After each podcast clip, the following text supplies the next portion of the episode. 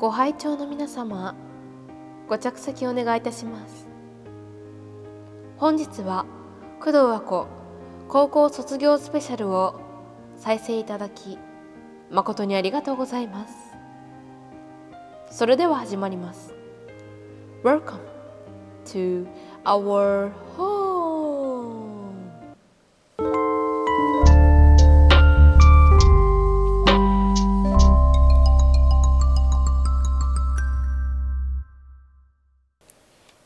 ということで記念すべき第10回目、えー高校卒業スペシャル始まりました。ということで、えー、と昨日3月6日無事高校卒業することができました。拍手。は心の拍手。心の拍手をおお願いいたします。心の拍手をお願いいたします。そうちょっとオープニングをあのーあのちょっとあの式典っぽくしたくてやってみたんですけど。あの私ね高島屋のあのアナウンサーアナウンスの人のモノマネが得意であのおことづけがございますので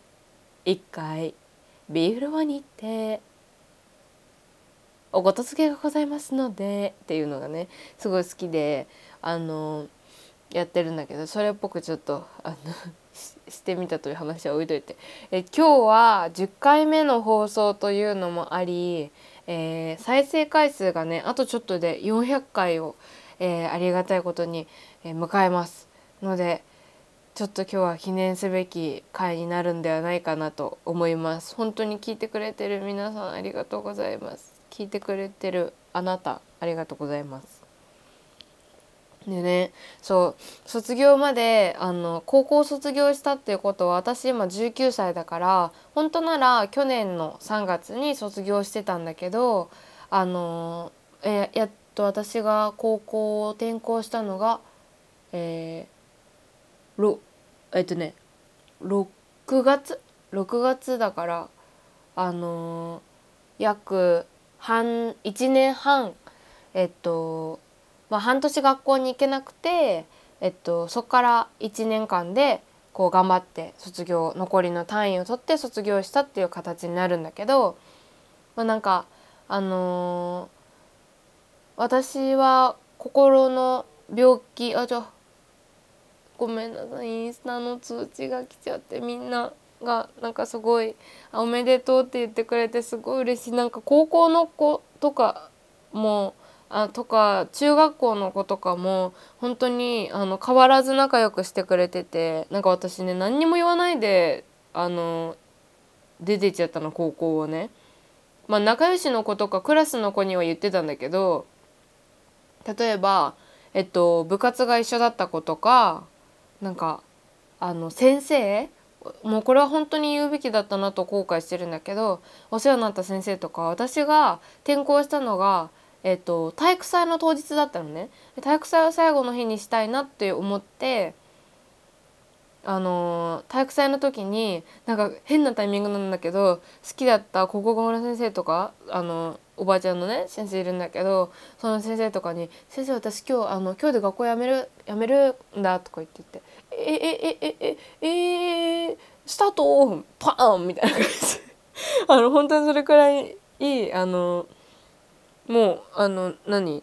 会えるタイミングがないからもう会った瞬間にもう言うみたいなみんなに言う感じでだから本当にちゃんとあの今日でこういうことがあってこういうことがあってあの転校することになりましたありがとうございました本当お世話になりましたってちゃんと言ったらよかったなってすごい後悔してるんだけどなんか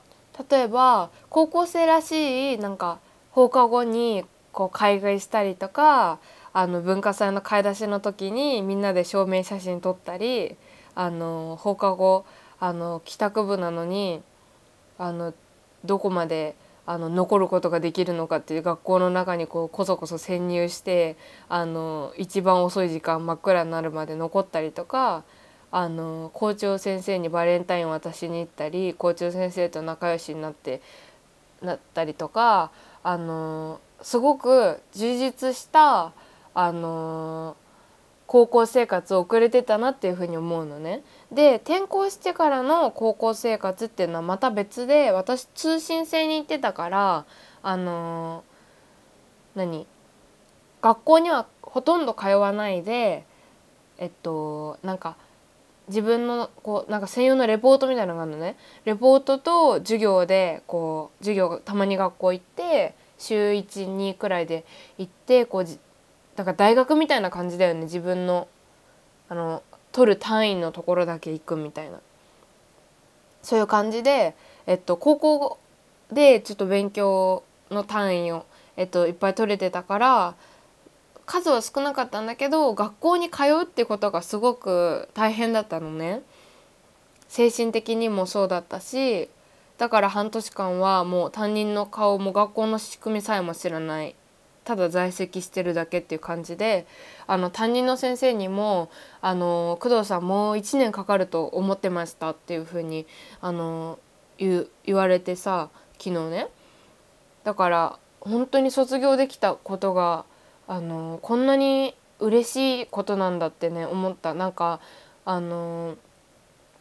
高校生じゃなくなることってみんなすごくこう名残惜しいところあるじゃん。高校生に戻りたいなって。私も思うことはあるけどあのその楽しかった時にね。でもすっごくいい思い出が残ったから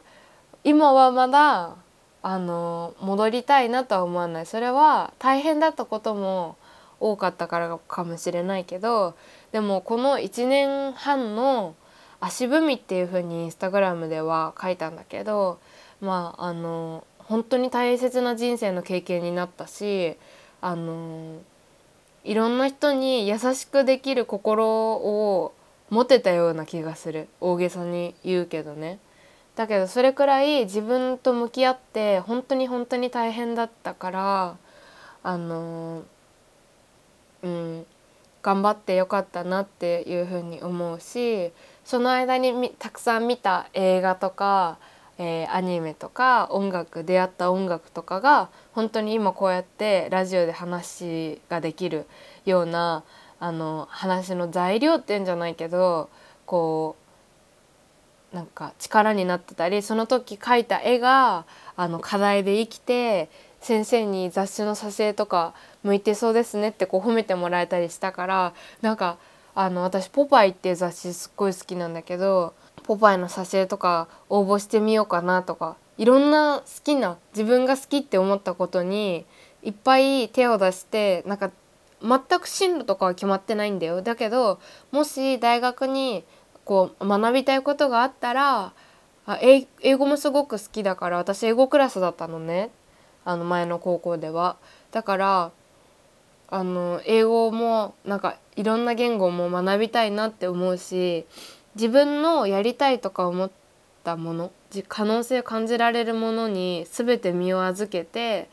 生きていけたらいいなって思う。だから本当に人生が始まったなっていう感じがしてすごいドキドキワクワクしてる今は。なんか卒業したらどんな気持ちになるんだろう。卒業したら、えー、どんななんか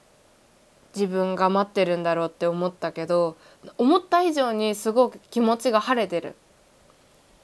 不安もあるけどだって何も決まってないからね。だけどすごくワクワクする気持ちの方が大きい。それは自信をつけてくれた周りの人もそうだし本当に人に恵まれててよかったなって思う思いました。はい。本当によかった。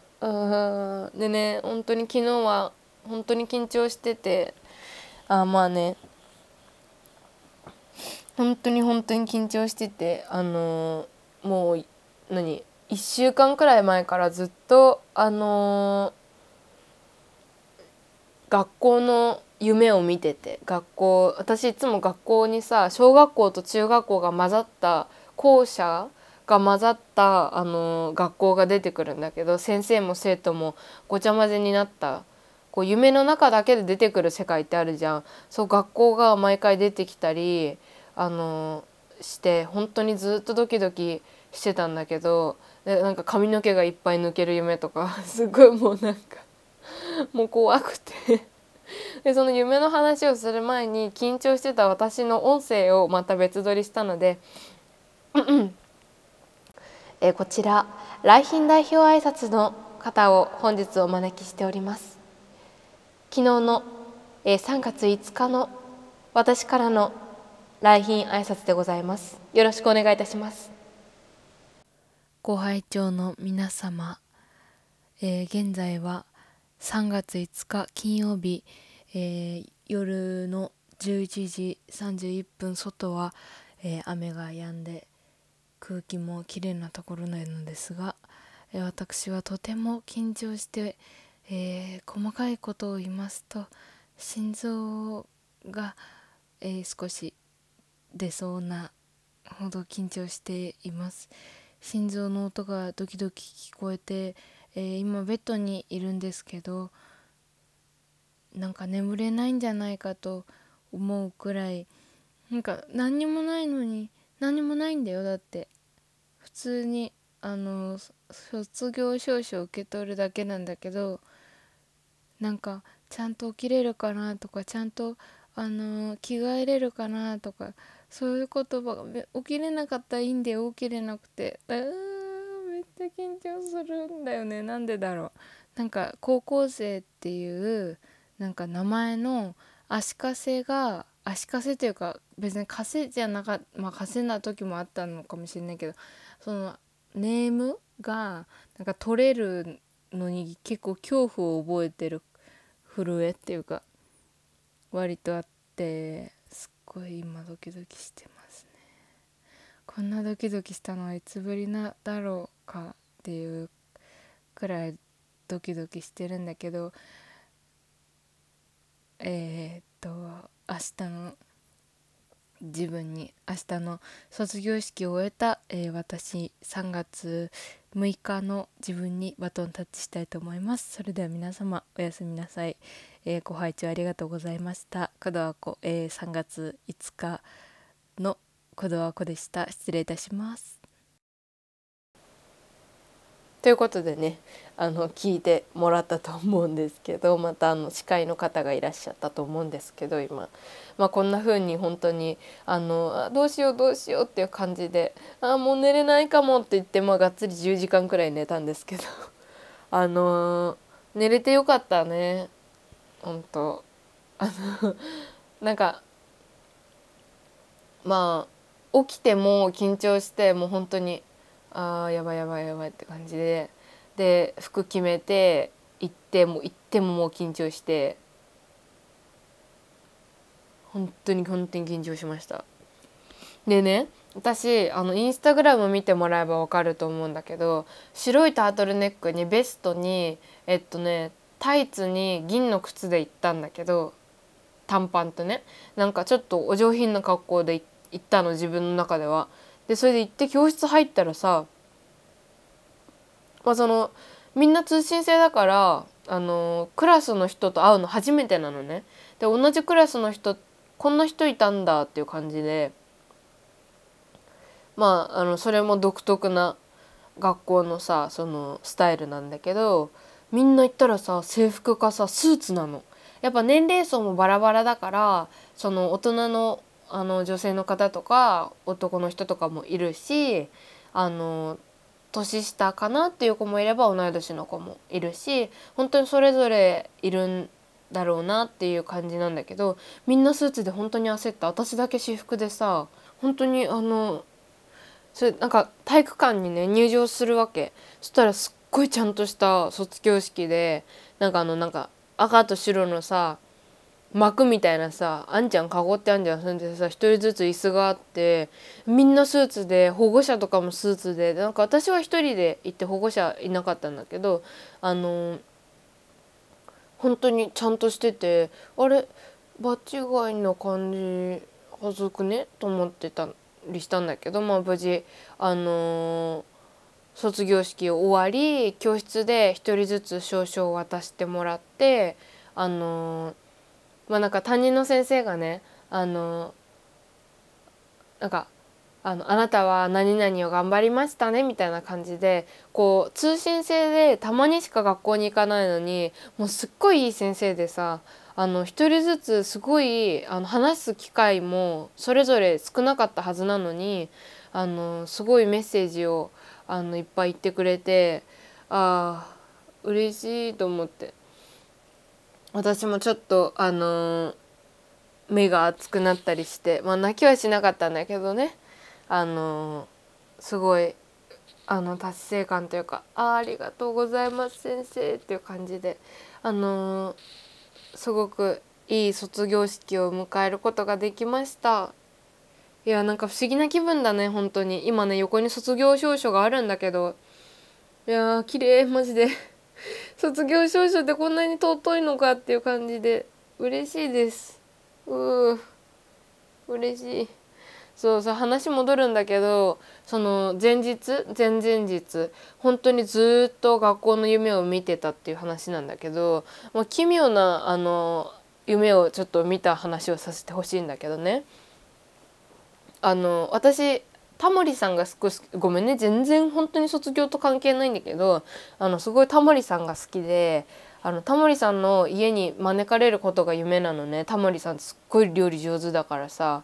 あの料理をねあの食べたいなって思ってあのすごいそれを一つの夢と掲げてるんだけど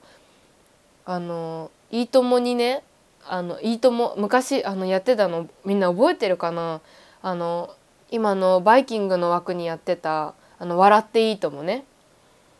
タモリさんがやってた「笑っていいとも」に私が出たのね。夢の話ね。出てそれなんかその日スペシャルかなんかでなんかトンネルズとかなんか中居君とかなんかみんな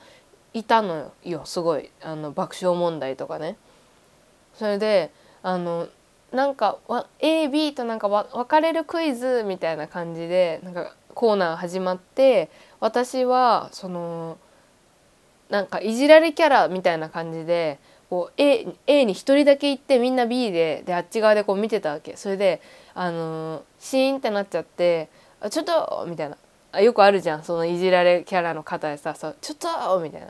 で私なんか乗りツッコミみたいな感じで「みんな来てくださいよ。ちょっとなんで私だけ一人にするんですか?」みたいな感じでこう言ったの。そしたらさなんでか分かんないけど誰もフォローしてくれなくてそのあのそうそうたるメンバーたちがあのカメラ向けんなみたいな感じでもうみんな帰ってっちゃったの。生放送中だよ。いいと思って生放送だからさえーってなっちゃってさそれで私もう固まっちゃってで司会のタモさんもね帰っちゃったの。あの楽屋にさそれでうわどういうことと思って。で私とりあえず追いかけてそしたらアナウンサーの人がさ「あのまあ、ここであの今日は緊急終了です。皆さんまた明日お会いしましょう。さよなら」みたいな感じであの終わったの番組が。まだ30分くらい残ってんのにね。その後どうなったか分かんないんだけど私はとにかくあや、ま、謝りに行ってそしたらもうなんかもう口聞いてくれなくてマジで。あのトンネルズののりさんとかさマジで口聞いてくれなくて。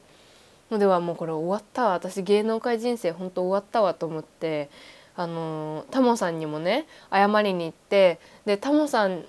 にもうなんかもうほんと下心出ちゃってっていうかなんか あのタモさんにだけはあの本当にあの空耳アワーとかのタモリクラブとかも毎週あのブラタモリとかチェックしててあの本当に大好きなのであのタモリさんにだけは本当に嫌われたくなくてってあの泣きながら土下座してあの言ったの。したらねタモさんが私の顔見て「歯だね」って言ったの。はって思ってそしたらあの「ついてきな」って言われて行きつけのタモリさんの行きつけの歯医者さんに連れてかれたのね。それであのこの子のさ歯並びちょっと直してあげてよって言われてえ？ってそうされるがままこう座り常連さんなんだろうねそのタモさんは歯医者さんと。そう私ね前歯がちょっとずれ気味なんだけどあのタモリさんはどうやらそこの歯並びが気になっ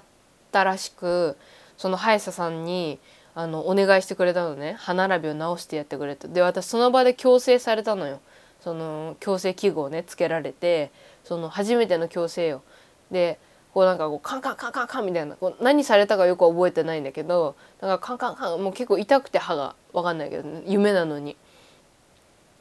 それでつけたんだけどこう小1時間くらい経って、まあ、ずっとねあの待っててくれたのよタモさんはそのロビーで座ってね「それどうだった?」って言って見せたら「あのこうなりました」ってこう見せたらさ「あのうん肌だね」って言われたのよ。肌かよみたいなそれであの夢終わったんだけどななんかなな何この話って感じじゃない？タモさんに歯並びを直せって言われて直したら結局歯並びじゃなくて肌が汚かったっていう話ですね。本当は何なんでしょうか。はいということで。この話もこの夢も何だったのみたいな。この話面白くなかったの私のせいじゃないですよ。私の夢のせいですからね。本当に。頼みますよ。ということで。えー、映画コーナーなんですけどえっと、どうしても紹介したい一本があのこの前見つかりましてでその紹介したい一本があのとっても長く喋りたい話なのであの来週映画コーナーで紹介したいと思います。なので今日は音楽のコーナーか音音楽のコーナーだけ紹介したいと思います。それでは、えー、お天気ミュージックのコーナーはいということで、えー、このコーナーは「えー、今日の天気に合った音楽を私工藤和子が紹介するコーナーです、えー、今日紹介する曲は、えー、今の私にぴったりな今のシーズンにぴったりな斉藤由貴さんの卒業という曲です。この曲は、え聞いたことある方も多いかもしれないんですけれども有名な曲ですよねこれ。あのああ卒業式で泣かないと冷たい人と言われそうっていうサビがあの印象的な歌ですけれども。まあなんかこの歌詞に自分が重なるというよりかはこの歌詞が本当に素敵すぎて皆さんに紹介したいっていう、え感じなんですけれども、えまずね私が紹介したいまず第一の素敵な歌詞というのが「まあ、まずね斉藤由貴さんの曲ってあの基本的にこう大人な女の子が同世代の男の子とかこう男の付き合ってる男の子に対して、まあ、ちょっとあ荒く言うと上からあの言言ってるこうなんて言うんだろうなこう上からこうものを見ているような女の子の歌詞が多いんですけど、まあ、そこが本当に好きであの斉藤由貴さんのこう儚い歌声と歌詞が本当にマッチしてる楽曲が多いんですけど、まあ、この曲は本当に代表的な曲であの人気のない午後の教室で机にイニシャル彫るあなたやめて思い出を刻むのは心だけにしてとつぶやいたとかね。あるじゃん机にさイニシャル彫ってあるとか中学校とかさ。それ心だけに刻んでよみたいなね。あとね私が一番好きな歌詞が「セーラーの薄いスカーフで止まった時間を結びたい」「だけど東京で変わってく。あなたの未来は縛れない」どういう？すごいよね。まずセーラー服っていう点がいいじゃん。セーラー服っていう点が良くてで薄いスカーフで薄いスカーフでよ。止まった時間をこの時間を結びたい。でもここ物理的な話じゃん。物理的な話じゃん。時間を結びたいけどでも東京で変わってくあなたの未来は縛れない。縛るとこう結ぶ。こう言い方を変えてるところも素敵だしあのあなたの未来は縛れない。なんかこう卒業を迎えるにあたって思い出とかこう過去と未来っていうことだよね過去と未来はこう残すことはできないし心の中でそれぞれ残しておくべきだし未来はもうそれぞれだからもう完全にこう斉藤由貴さんっぽい歌の感じでこうもうそこのもう卒業という分岐点でこうスパーンともう「はい終わりです」っていう感じでその感じがいいよねすっごい。でも彼のことはすごく好きなんだよねそうそうそう。卒業してもあの最後のサビがさあー違う違う。え2番のサビか。2番のサビが「卒業しても友達ねそれは嘘ではないけれどでも過ぎる季節に流されて会えないことも知っている」ってね。いやそれあるよね絶対に。卒業しても友達だよっていうのはさ嘘じゃないんだけどでも時が経っていって会えなくなっちゃうことは知ってる必然的にね。みんなあるよねそういうことって。すっごいいいよね。でもっと悲しい時に瞬間に涙を取っておきたいのっていうね。うわなんか切ないっていうかなんか女の子独自の目線って感じがしない？すごいこの曲って。うわなんか聞くたびにねこううううわって言っちゃうんだよね。なんか口に出して。素敵すぎて歌詞が松本隆さんの。本当にいいですね。でこの「卒業」と同じ、えー、アルバムに入ってるあの「明石家かなり悲しい小鳥」っていう曲ももうめちゃくちゃやばい曲だから聴いてほしい。あの浮気してたけどあのいいいいでしょみたいな曲なんだけどあの彼にね。それもそれは卒業と関係ないんだけど是非聴いてみてほしい。でね私あのいつも夜歯磨きする時に音楽を聴くことが多いんだけどその時の気分にあったね。で昨日それの卒業を聞いててこううわなんかいろいろ考えてねうわーって思いつつ次に流れたのが松任谷由実さんの卒業写真でした。いやこれさこのタイミングで流れてくるってもう分かってユーミンは私の心を読むマジシャンなの？という感じでね本当に。まあでもこのあの卒業写真は斉藤由貴さんの卒業は卒業した日のことを歌ってるけど卒業写真はあの卒業した後にアルバムを開いた時の話だよね。でこれさ歌詞を見ると分かるんだけど、まあ、割と長い曲では4分10秒の曲なんだけどすごく歌詞がね少ないの。本当に長いちょっと少し長い詩みたいな。詩くらいそれくらいの長さででもすごく有名な名曲じゃん。だからやっぱ天才なんだな。これは松任谷由実さんじゃなくて荒井由実さんの時だね。まだご結婚する前の曲で。この「卒業写真」って曲さ高校2年生か1年生の時にあの音楽を撮ってたんだけど授業でね。あの歌のテストっていうのが定期的にあって音楽のクラス撮ってる子たちの前で一人ずつ歌を歌うっていうのがあって卒業写真これ課題曲だったんだよね。でそれをさ合唱曲バージョンで高い声で歌ってさなんかあの不思議な思い出なんだけど。これもとってもあのなんか感想のあのなんかポワンポワン言うところがあるのでこれ聞いてもらえば分かる。私のあの語彙力ではこう難しい。なんかあのポワンポワンポワンってなるんだけどそれがなんかね切ないこうあの思い出のこうシャボン玉が漂ってるみたいなあの感じですっごいねあの昔っぽくて大好きな曲です。この斉藤由貴さんの卒業と、えー、松任谷由実さん荒井由実さんの卒業写真。またこのシーズンに改めて聴いてみてほしい曲です。いやもうこうやって何度も言うようですが卒業を迎えたわけですけれどもこれから本当にどうなっていくんでしょうか私の人生は。皆さん私の人生を一緒に見守ってもらえたらなと思います。なんか工藤はこうこんなことやってんだ今みたいな感じでね。でもそうだこの機会だからあの言霊コーナーしよう。言霊コーナー。あの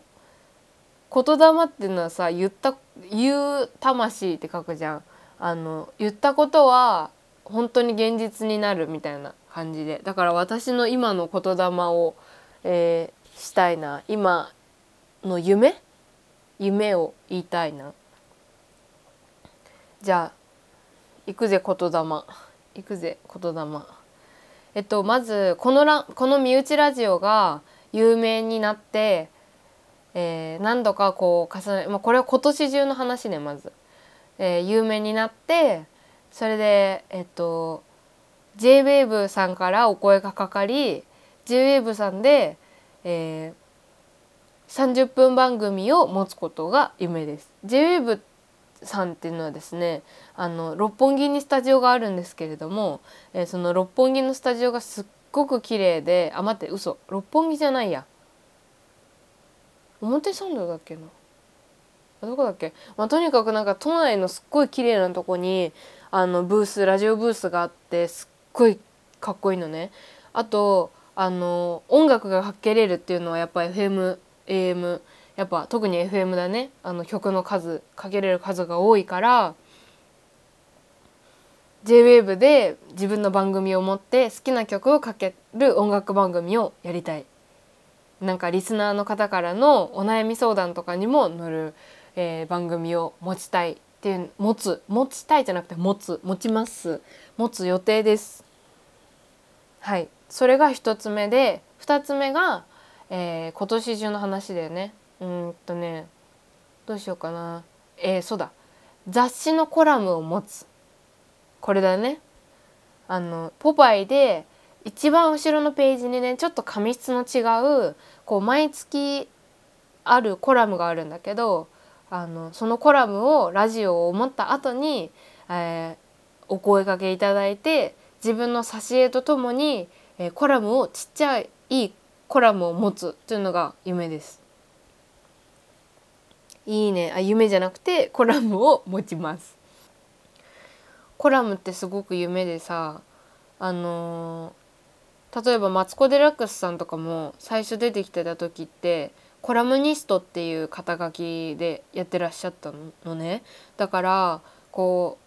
話す内容が魅力的な人ってラジオができたりとかコラムをかけたりあの本を出版したりとか、えー、今ラジオで活躍されてるジェーン・スーさんとかもあのコラムを書いてらっしゃったりこうエッセイを書いたりするから私もそれをやりたいから今年中にコラムを持って、えー、自分のラジオを JWAVE で持つっていうのが私の予定です。だから皆さん是非あの見ててもらいたいなって思います。でもねこれ重要な問題が一つあってあのどう具体的な話になるんだけどどう自分のこのラジオを拡散していくか今って SNS がありすぎてさ昨日ツイッター立ち上げたんだけど普通にアコって名前でね身内アコって検索すると出てくるんだけどあのローマ字で。だけどあのツイッターでこう言ってもバズらない限りは見る人は少ないし TikTok で動画を作るべきなのかインスタでハッシュタグをつけるべきなのかっていうのがめっちゃ難しくてちょっとどうしたらいいんだろうって思ってるところなんですけど、まあ、そこはなんか時間はね本当に腐るほどあるので私は。なのでそこをいろいろなんか試行錯誤してみようかなと思っています。ということで今週はこんな感じなんですけれども第10回目。えー、ずっとおしゃべりして終わった感じなんですけれどもいかがだったでしょうか、えー、10回毎回聞いてるよとかねあのメッセージ送ってくれる子とかもいて本当に本当に本当に本当に嬉しいです JWEB で聞けるように待っててねって本当に笑顔で言いたいですねで30代後半くらいになったらえでっかい広い庭で家で仕事しながら、えゆっくり家族と暮らすというのが私の、え最終目標ですね。そんな感じで、えそれでは第10回3月7日日曜日の配信でした。お相手は工藤あこでした。それではまた来週。バイバーイ。